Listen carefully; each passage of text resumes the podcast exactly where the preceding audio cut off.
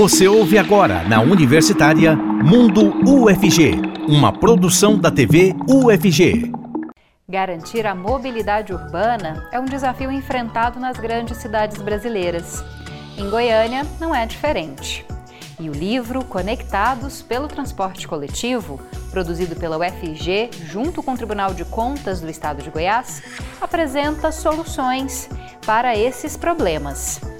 E hoje nós vamos bater um papo sobre esses desafios e sobre os caminhos para a mobilidade urbana na região metropolitana de Goiânia.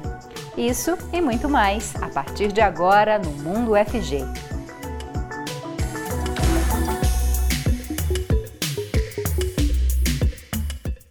Ótima tarde para você que nos assiste pela TV UFG e um oi especial para os ouvintes da Rádio Universitária 870 AM. Eu sou a Camila Maia, uma mulher de pele clara, de cabelos escuros, lisos na altura dos ombros e olhos também escuros. Para fazer a interpretação para Libras no programa de hoje, eu conto com a presença do Diogo Marques, que é integrante do Labitave. Ele é um homem de pele parda, tem cabelos e olhos castanhos e não usa barba. E para falar sobre os desafios da mobilidade urbana, está com a gente a professora do curso de Arquitetura e Urbanismo e também do programa de pós-graduação Projeto e Cidade, ambos da UFG, professora Érica Neibe. Olá, professora, muito obrigada pela sua presença. Bom vê-la novamente aqui na TV UFG. Olá, boa tarde a todos que nos assistem. Boa tarde, Camila, Diogo, Ombo. Prazer estar aqui novamente com vocês. E eu não tinha feito a descrição da professora, mas agora eu vou fazer. Ela é uma mulher de pele clara, com olhos castanhos, cabelos loiros e compridos e que nesse momento usa óculos. E o nosso outro entrevistado é o pesquisador Olmo Xavier, mestrando no programa de pós-graduação Projeto e Cidade e coautor do livro Conectados pelo Transporte Coletivo. E a autoria desse livro também é da professora Érica. Muito obrigada pela sua presença, Olmo. Também é muito bom contar com as suas explicações aqui no Mundo FG. Boa tarde, Camila, professora Érica, Diogo e a todos que nos assistem e nos ouvem nessa tarde de quinta-feira. Vou fazer também a descrição do Olmo. Ele é um homem de pele, é, de pele negra, com cabelos escuros curtos, olhos castanhos e que também usa óculos nesse momento. Bom, queria começar com vocês falando um pouco da questão da mobilidade urbana aqui em Goiânia, que é tema desse livro, né? Então, vamos começar falando sobre o Conectados pelo Transporte Coletivo. Como é, surgiu a ideia dessa publicação? Ela é feita em parceria né, com o TCE. É, por que essa parceria? Começar com a professora Érica, depois eu passo para o Olmo.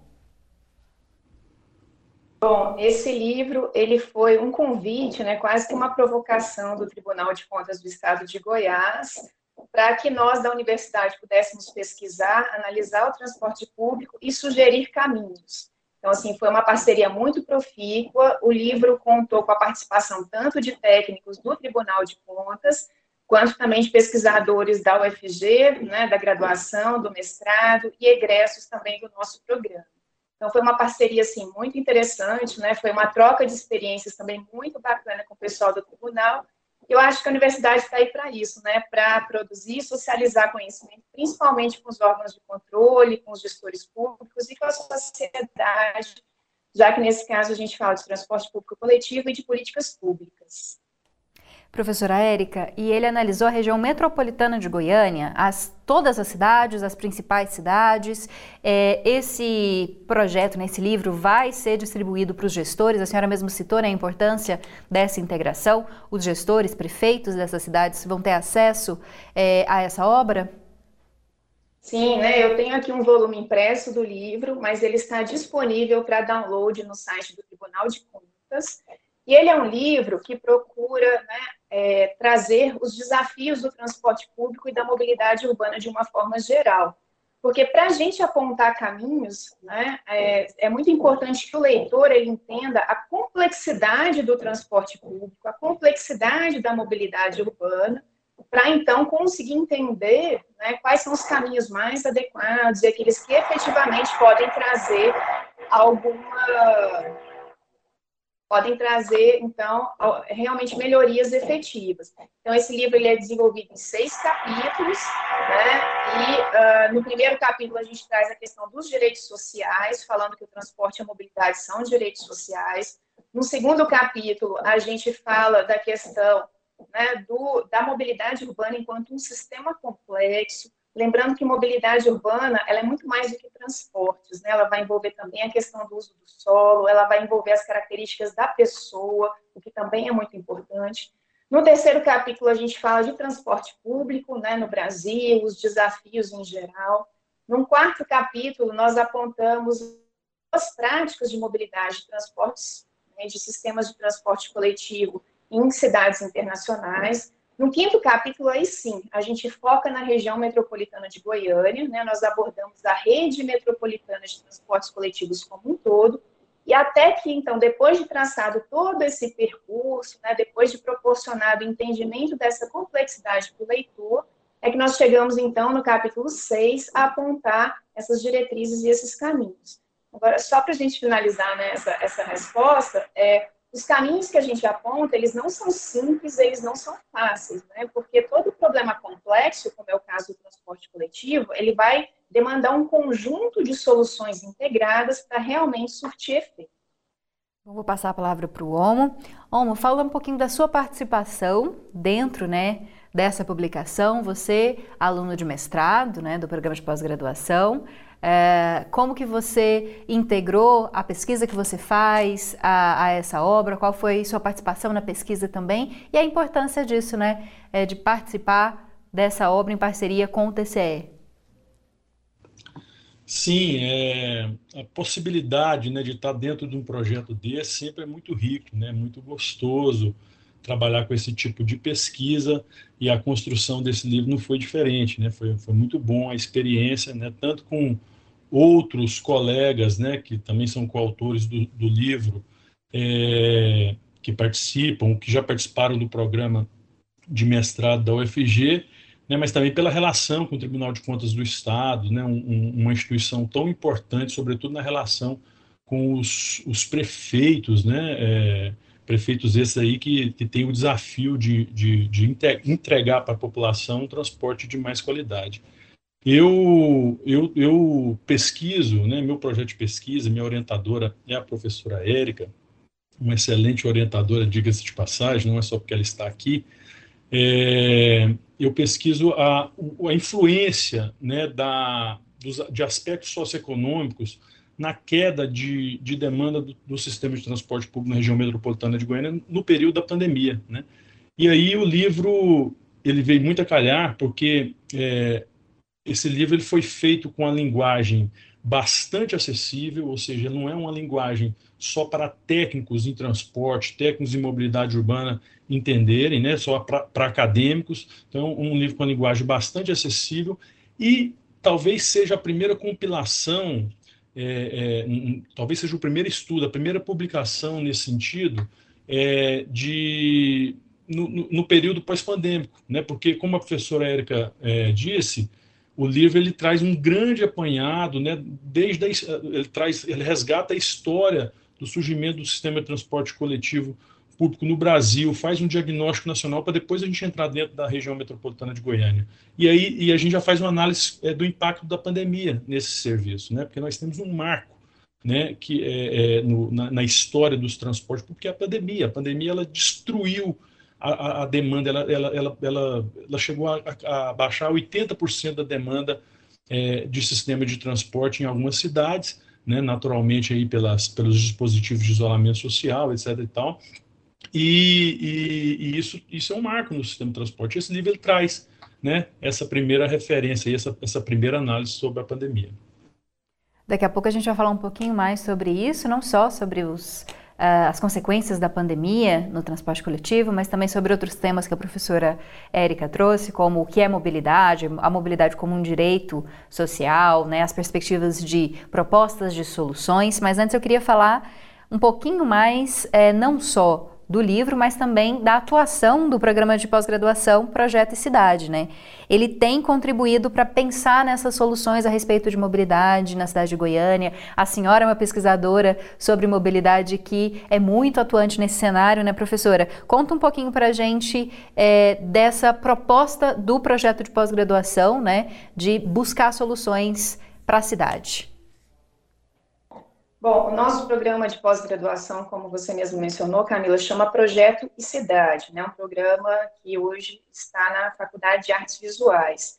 E nós trabalhamos dentro de uma linha de pesquisa que chama Processos e Tecnologias de Projeto e Planejamento. Então, nós atuamos muito dentro dessa área de planejamento urbano, planejamento metropolitano, né? Tem, são vários professores que atuam.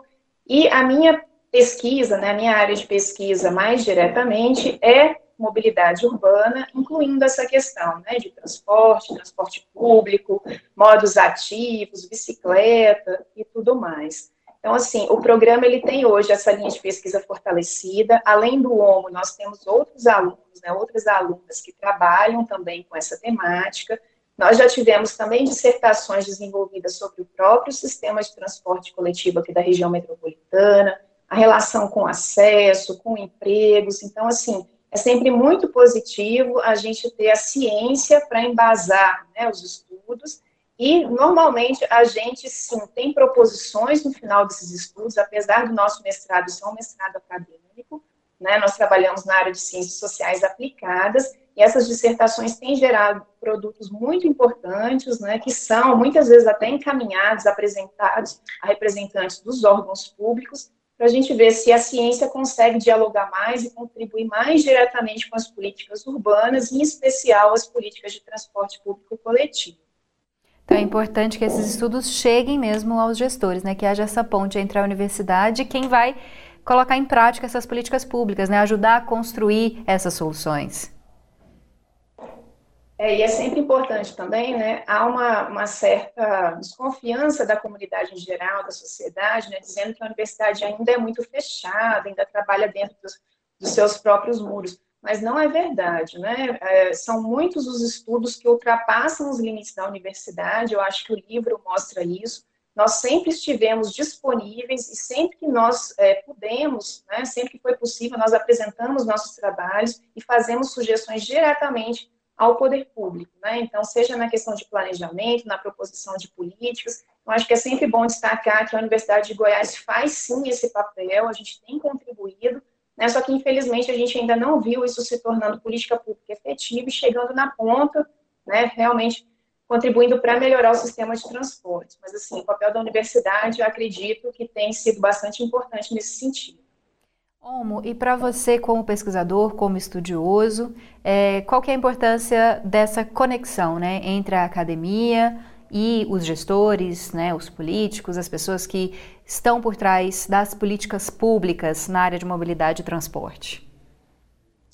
É muito importante a gente ter essa conexão entre sociedade, entre academia, né, entre os operadores e entre os gestores do sistema de transporte né, é, é muito, é, seria muito pretensioso qualquer um né, ator desses, desses segmentos achar que ele resolve um problema tão complexo como a professora Érica é, apontou e como o nosso livro deixa bem claro, que é um, um, sistema de transporte público urbano de uma região metropolitana de 2 milhões e 500 mil pessoas, né? 2 milhões e 500 mil habitantes. Então, assim, é, é essencial né, que exija um compromisso maior né, dos, dos gestores públicos, é, que exija um compromisso dos operadores, que, das empresas que operam esse serviço. Né? No Brasil, nós temos aí é, a grande maioria das empresas operadoras de serviço de transporte por, por ônibus é, são empresas privadas, né? Então, a gente precisa do compromisso né, desses, desses, desses atores também, mas também a sociedade e a academia ela tem que estar presente. Né? A academia ela traz conhecimento, ela traz pesquisa. Né? Esse livro aí, é, é, assim, a gente fica fazendo, né, eu que estou no setor também há muito tempo, né, já trabalhei desde quando eu me formei em 2004, eu trabalho é, no setor da mobilidade.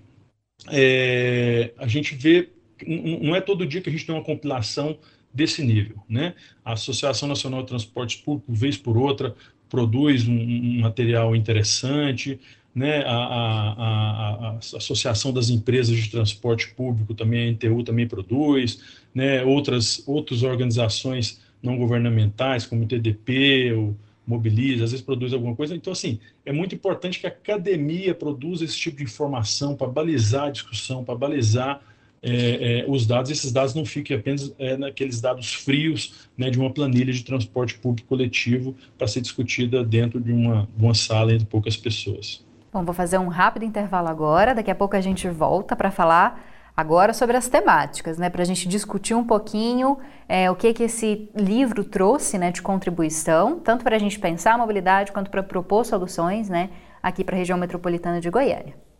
Então não sai daí, a gente volta daqui a pouco para falar sobre mobilidade e transporte coletivo.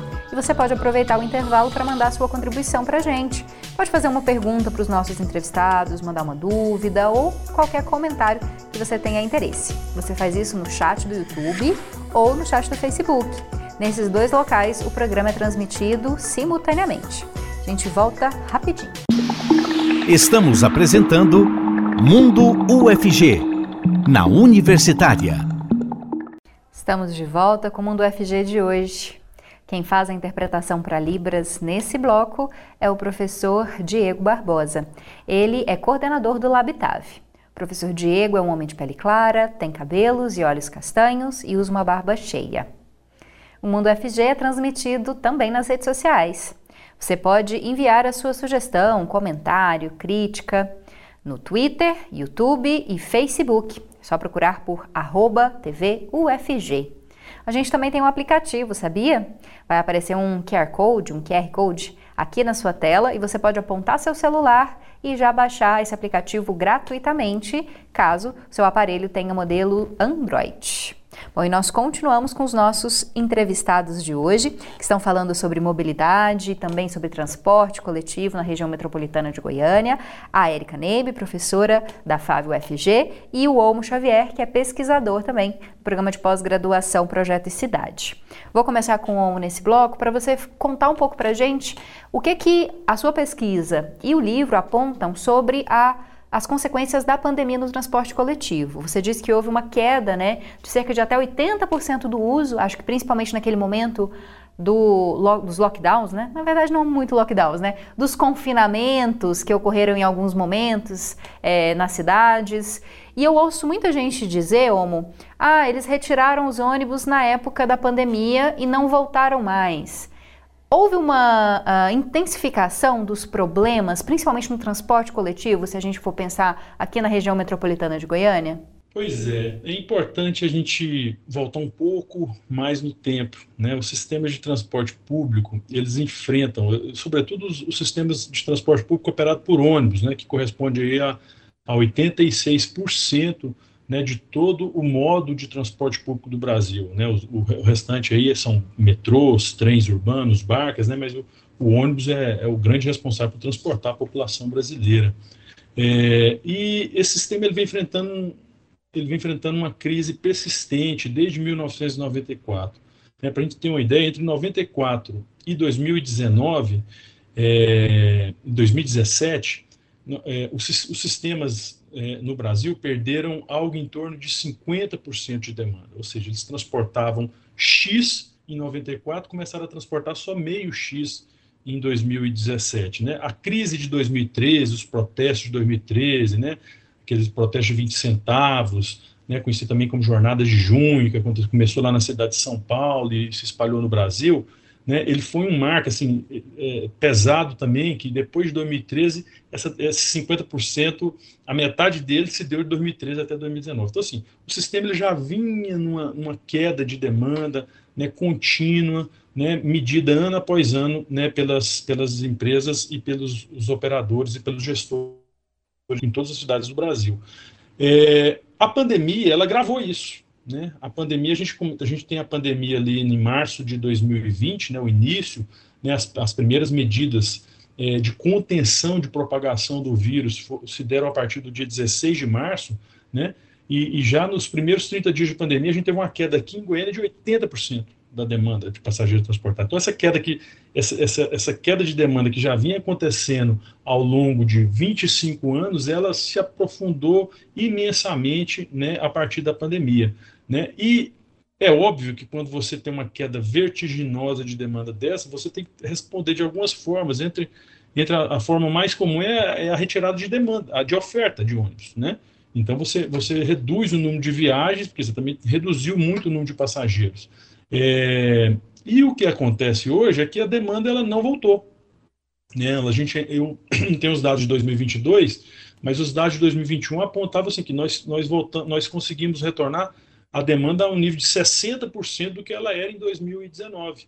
Né? Então, você pegar um mês de abril de 2021, você vai ver que, vamos pegar outubro de 2021, que a pandemia já começava a arrefecer um pouco, a gente tinha 60% de passageiros que a gente transportava em abril de 2019. Então, é, é, isso é óbvio que também significa retirada de oferta né, do sistema de transporte público. O fato é que não se mede na população, né, não tem uma, uma sensação na população que o transporte é, é, melhorou da pandemia para cá, né? mesmo com, com o subsídio que existe, que existe hoje em dia aqui na região metropolitana de Goiânia. Essa é a sensação né, que as pessoas têm. Ó, o sistema não melhorou, se, né, o, o, o tempo de viagem, é, é o tempo de espera está mais longo, né, e é essa sensação que, que se tem.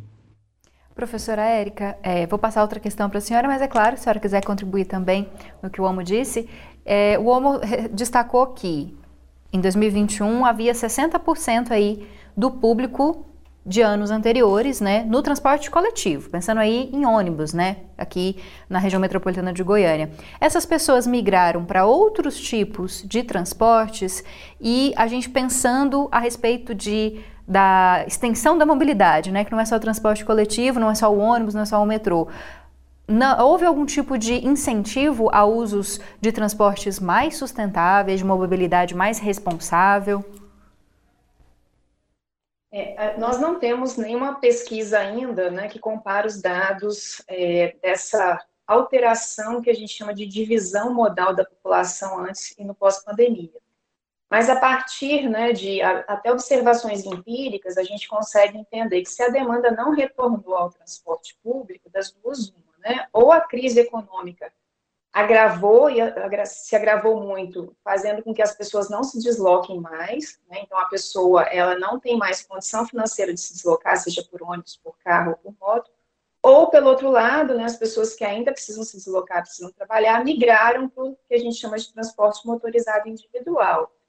E no caso do transporte público, normalmente a migração é feita para motocicleta. E a gente sabe que isso é muito grave, né? Porque assim, é, o aumento do número de usuários de automóveis, e principalmente de motocicleta, significa mais, mais viagens, mais congestionamento, mais poluição, e no caso da moto, infelizmente, mais acidentes. Né? Então, resgatar a, essa demanda do transporte público é muito importante para todo mundo, não só né, para o usuário de transporte, mas para a mobilidade de uma forma geral. Agora, Goiânia, é, infelizmente, diferente de uma série de outras cidades no Brasil, ou mesmo no exterior, na época da pandemia, não, não, não desenvolveu nenhum incentivo ao uso do transporte ativo, que a gente chama, né, caminhada ou bicicleta. Então, existem diversas cidades, Buenos Aires, Santiago, e na Europa tem muitas, né, Milão, Paris, e na pandemia, literalmente fecharam grandes avenidas para e essas avenidas passaram a ser usadas por bicicleta né, e por pedestres. Então, para justamente estimular é, modos mais sustentáveis de mobilidade. Então, aqui, infelizmente, a gente teve essa perda de demanda do transporte público, essa migração para o transporte individual, principalmente para a motocicleta, né? E assim, pelo visto, está muito difícil dessa demanda voltar. Então, Goiânia certamente tem hoje uma situação de imobilidade muito mais grave do que ela tinha antes da pandemia, infelizmente. Professora, explica para gente o que, que é isso, imobilidade que a senhora falou. E também, pensando nisso, né, falando sobre mobilidade. A senhora destacou muito bem que mobilidade não é só o transporte, né? Tem a questão da ocupação do solo, tem outras questões envolvidas com a mobilidade e que a senhora, se já pudesse destacar um pouquinho também, quais são os problemas da mobilidade aqui na região metropolitana. quando a gente fala de mobilidade, né, as pessoas acho que já acostumaram com esse termo, todo mundo já entende, que é a capacidade que a gente tem de se movimentar na cidade.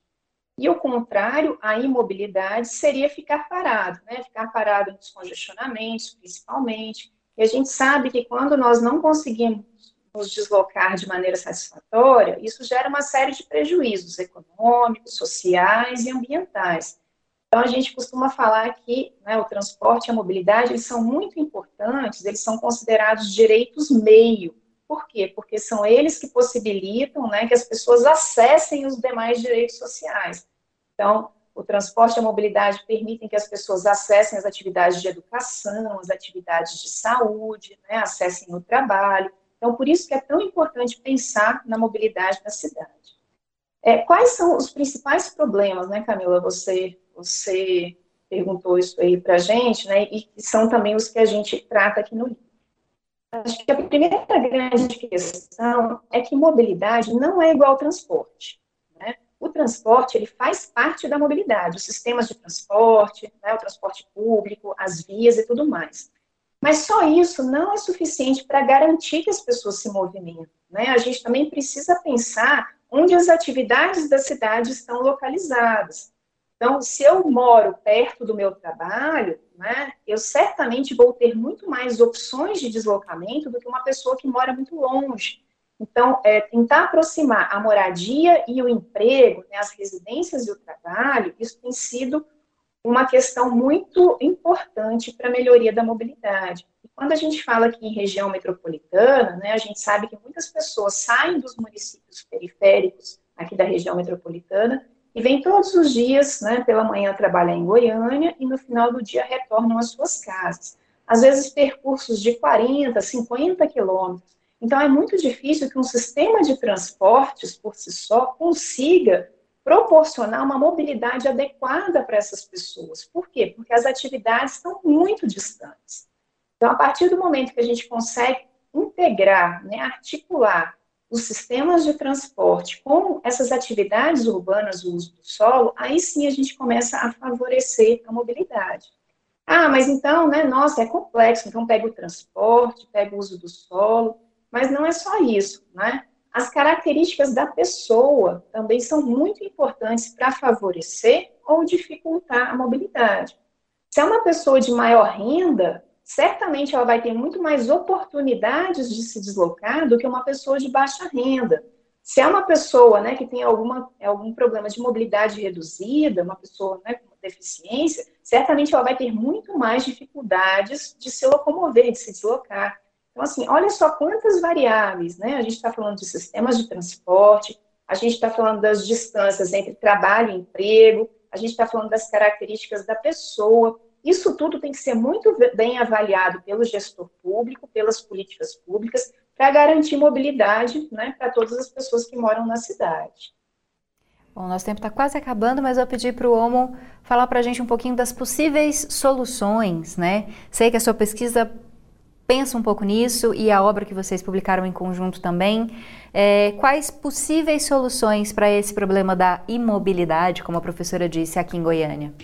Olha, Camila, a gente precisa, é, assim, a gente falou aqui dos atores, né, que são envolvidos, né, dos segmentos que são envolvidos num, numa estruturação de um sistema de mobilidade, mas é, de fato, o, o, poder gestor, né, o poder público, ele é fundamental, é fundamental o compromisso dele, é fundamental o engajamento dele, o investimento em políticas que possam é, é, melhorar né, a mobilidade das pessoas dentro do território urbano.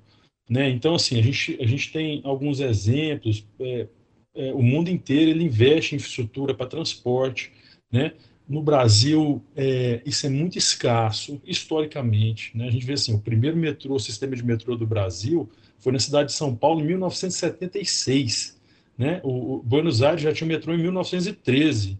Né? Londres em 1863, 110 anos antes de São Paulo. Então parece assim que a gente, a gente, a gente no que diz respeito à infraestrutura de transporte público, a gente engatinha um pouco, sabe?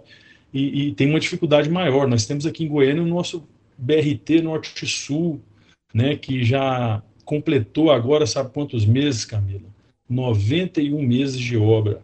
Né, no mundo, um, um BRT desse porte, é, se faz em 18 meses, em 20 meses. Nós completamos 91 meses de obra. Eu fiquei chateado agora é, no aniversário de Goiânia, porque no aniversário de 88 anos de Goiânia, no ano passado, em 2021, é, prometeram entregar o BRT, né? E esse ano nem prometeram, né? Então ficou para o aniversário do ano que vem, de 90 anos, né? E isso, isso tem um custo é, não só para a cidade, né? No que diz respeito às obras, mas assim o sistema de transporte fica desacreditado, a população vê aquele ali e fala, não, mas não funciona, né? A demanda que foi projetada do BRT já não existe mais, então quando ele começar a operar, né? Nós vamos, pode-se ter aquela sensação assim de, nossa, né? é muito, é muito grande para pouca gente, né? Muito, então, assim, a gente precisa do engajamento muito grande do poder público, do compromisso, de investimento, né? De transparência, né? Na confecção do livro a gente pôde perceber isso, né? É, a gente não consegue dados, né? Um cidadão comum não consegue dados do sistema, do sistema de transporte, dados que deviam estar acessíveis, né? Como a cidade de São Paulo, a cidade de Belo Horizonte of, é, é oferecem. Né? Você entra no site, você consegue ver quantas pessoas o sistema transportou, qual é o investimento, né? qual, qual que é o custo desse serviço. Né? E a gente não tem isso aqui em Goiânia e não tem na maioria das cidades brasileiras, que a gente fez uma pesquisa bem ampla para construir o livro. Né? Então, é, a gente precisa de investir em transparência, precisa de mais investimento em infraestrutura, né, e do compromisso né, dos, dos atores, sobretudo dos atores dos gestores públicos, né, tanto na fiscalização desse serviço que é operado por empresas privadas, mas também é, na construção de políticas públicas para melhorar o sistema de mobilidade e a circulação das pessoas dentro da cidade. Ok, Omo, muito obrigada pela sua participação, pelas suas contribuições aqui. Obrigado, eu que agradeço. Muito obrigada, professora Érica. Bom revê-la. É sempre bom contar com as explicações e contribuições da senhora. Obrigada, Camila. Agradeço o convite, parabenizo a TV UFG a todos e convido a todos que nos assistem e nos ouvem a acessar o livro, né? mesmo que não seja gestor, não seja técnico da área, tem informações importantes para que todo mundo consiga entender melhor o sistema e possa defender realmente soluções que vão trazer efeito. A gente colocou aqui na tela o site, viu, professora, para as pessoas poderem acessar o site do TCE. Vou até pedir para colocar de novo, então se você está em casa, quiser ter acesso a esse livro, ler um pouco, vai aparecer na sua tela o site, é só acessar e procurar pela obra que você encontra lá. Muito obrigada, viu, professora, novamente, obrigada, Omo. E você que está aí nos assistindo, não sai não, porque o programa não acabou. A gente volta no próximo bloco para falar sobre concertos de música. Não sai daí mesmo, que a gente volta rapidinho.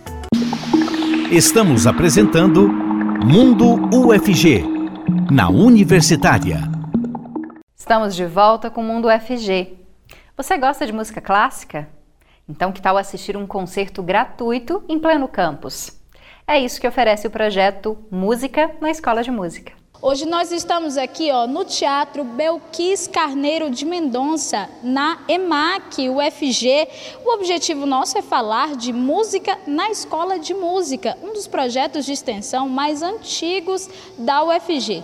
Eu sou Ana Clelma, uma mulher negra de pele clara, tenho cabelos pretos de tamanho médio cacheados e uso óculos. E aqui comigo está a Giovana Carneiro, ela é coordenadora do projeto e é professora aqui também da EMAC. Ela é uma mulher branca, tem cabelo curto e usa óculos. Tudo bem, professora? Seja bem-vinda aqui ao programa Mundo FG. Como vai? Olá, pessoal. É um prazer estar aqui com você, falando do, com vocês, falando do projeto Música na Escola de Música. Professora, são 30 anos de história, né? Conta um pouquinho pra gente aí dessa história, como começou e a importância dele, lógico, né? Bom, a história da nossa escola, ela caminha junto com a FG, porque ela foi criada junto, ela foi uma, uma das escolas fundadoras. Só que ela foi conservatório de música, instituto de artes, e em um momento ela passou a ser escola de música e depois escola de música e artes cênicas. No momento que ela virou escola de música, assumiu a diretora Glacia Antunes de Oliveira e, e ela perguntava para os professores o que vocês acham que falta na escola. E algo que nós reclamamos é, falta música na escola de música. E então, ela, idealizamos juntas esse projeto de toda semana ter um concerto de um professor da casa ou um músico convidado que trouxesse música para a escola de música. Esse projeto cresceu muito, é um dos projetos de extensão mais antigos da UFG, dá muita visibilidade para a escola e as pessoas gostam muito de tocar nesse espaço, porque é um espaço acolhedor, onde os alunos e a, e a comunidade quer realmente ouvir música e também damos oportunidade para os nossos professores e músicos convidados vir aqui tocar nesse espaço onde tantas pessoas querem ouvir música. E a gente está iniciando aí um novo semestre, né, letivo. Qual que é a programação até o finalzinho aí do ano, durante, ao longo aí desse semestre letivo? Bom, infelizmente nós tivemos uma parada abrupta com a pandemia, mas estamos retornando. A Escola de Música tem uma tradição de eventos. Sempre fizemos o festival mais antigo do Brasil, em edições ininterruptas, é o festival da UFG. Nós temos Música na Escola de Música, concertos UFG, a programação de eventos na Escola de Música e Artes Cênicas é realmente muito extensa. Então, nós voltamos depois da pandemia com Música na Escola de Música com um concerto por mês. Então, teremos esse, vamos ter dois em novembro e vamos ter em dezembro. E junto com isso, vamos ter o nosso festival, que acontece tanto aqui como no Centro Cultural UFG. Então, fiquem atentos ao site, que o que não faltam são bons eventos aqui na Escola de Música e Artes Cênicas. E professora, por último aqui, só para reforçar, é gratuito e aberto à comunidade. É isso sempre acontece aqui também no, no Teatro Belquis? Sim, os eventos da EMAC, em geral, são gratuitos, abertos à comunidade, e nós também oferecemos uma disciplina no Núcleo Livre chamada Formação de Plateia em Música, onde nós recebemos alunos de todos os cursos da UFG que vêm conversar com a gente sobre música e depois assistir um concerto. Esse também é um, um projeto que já tem 20 anos e nós temos recebido vários alunos que contam o, o quão é interessante e importante essa experiência na vida deles. Parar tudo que eles estão fazendo e vir assistir um concerto com consciência, sabendo que eles vão ouvir, que é o que a gente acredita que faz muita diferença. Com certeza, professora, muito obrigada tá, por participar aqui com a gente, contar um pouco sobre esse projeto tão maravilhoso, né? E aí você também está aí nos assistindo, que está nos acompanhando, participe aqui também, como ela falou, acompanhe lá no site da EMAC, da emac.fg.br, lá tem as informações de quando vão ocorrer os concertos e por aqui na Escola de Música não está faltando música mais não. Isso mesmo. Muito obrigada pela oportunidade. Foi um prazer falar com vocês. Aguardo vocês nos concertos da EMAC. E o CIAR, Centro, Centro Integrado de Aprendizagem em Rede, aqui da UFG, disponibiliza imagens de forma gratuita e online. Vamos conhecer um pouco mais desse serviço agora. Procura imagens com qualidade gráfica o acervo de imagens do Centro Integrado de Aprendizagem em Rede, o CIAR-UFG, disponibiliza um banco de imagens online e gratuito para a comunidade geral. No acervo, você pode encontrar imagens diversas, como, por exemplo, desenhos de organelas celulares, da anatomia dos caramujos e de mapas dos domínios morfoclimáticos do Brasil. Estas imagens podem ser utilizadas e compartilhadas por terceiros em sala de aula e trabalhos acadêmicos, desde que estejam acompanhadas dos devidos créditos. Mas a comercialização destas imagens é expressamente proibida. Ficou curioso para conhecer o acervo de imagens da UFG? Acesse o site acervodeimagens.ciar.ufg.br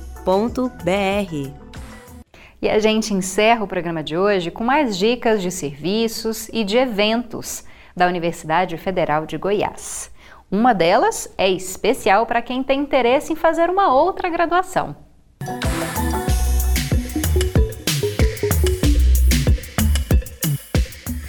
Olá, meu nome é Heloísa Marina e essa é mais uma Agenda UFG. Aqui você fica sabendo de todos os serviços e eventos da universidade.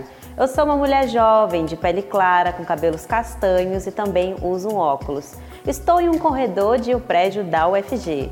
Vamos conferir então o que está rolando na universidade? Para começar, eu tenho um convite para você que gosta de arte. Até dia 25 de novembro, você pode visitar a nova exposição da Galeria da FAVE. Ela se chama Projeto E e conta com a participação de diversos artistas. A entrada é franca, Mais informações no site galeria.fave.fg.br. E agora, uma oportunidade para quem já se formou. O edital de portador de diploma já foi publicado.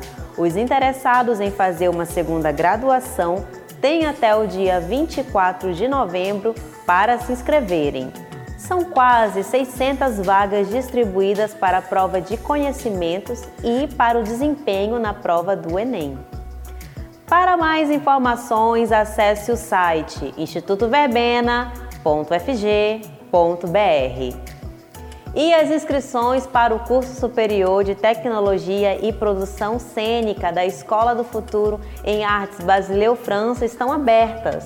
O curso tem duração de dois anos e meio e é totalmente gratuito, podendo ser realizado por quem já completou o ensino médio e tem mais de 18 anos. Mais informações você encontra no Instagram, arroba Escola Basileu Franca. E essa foi a agenda de hoje. Eu me despeço por aqui. Continue acompanhando a nossa programação. Muito obrigada pela sua atenção e até a próxima!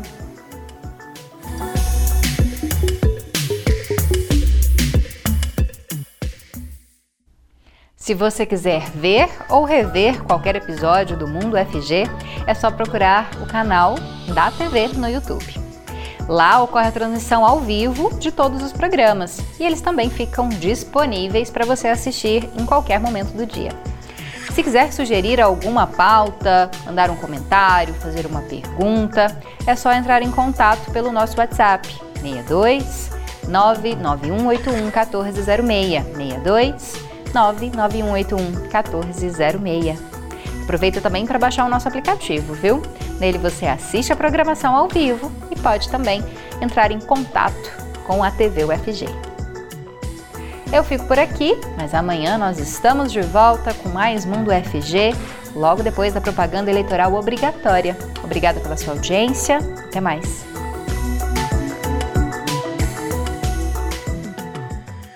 Você ouviu na Universitária Mundo UFG, uma produção da TV UFG.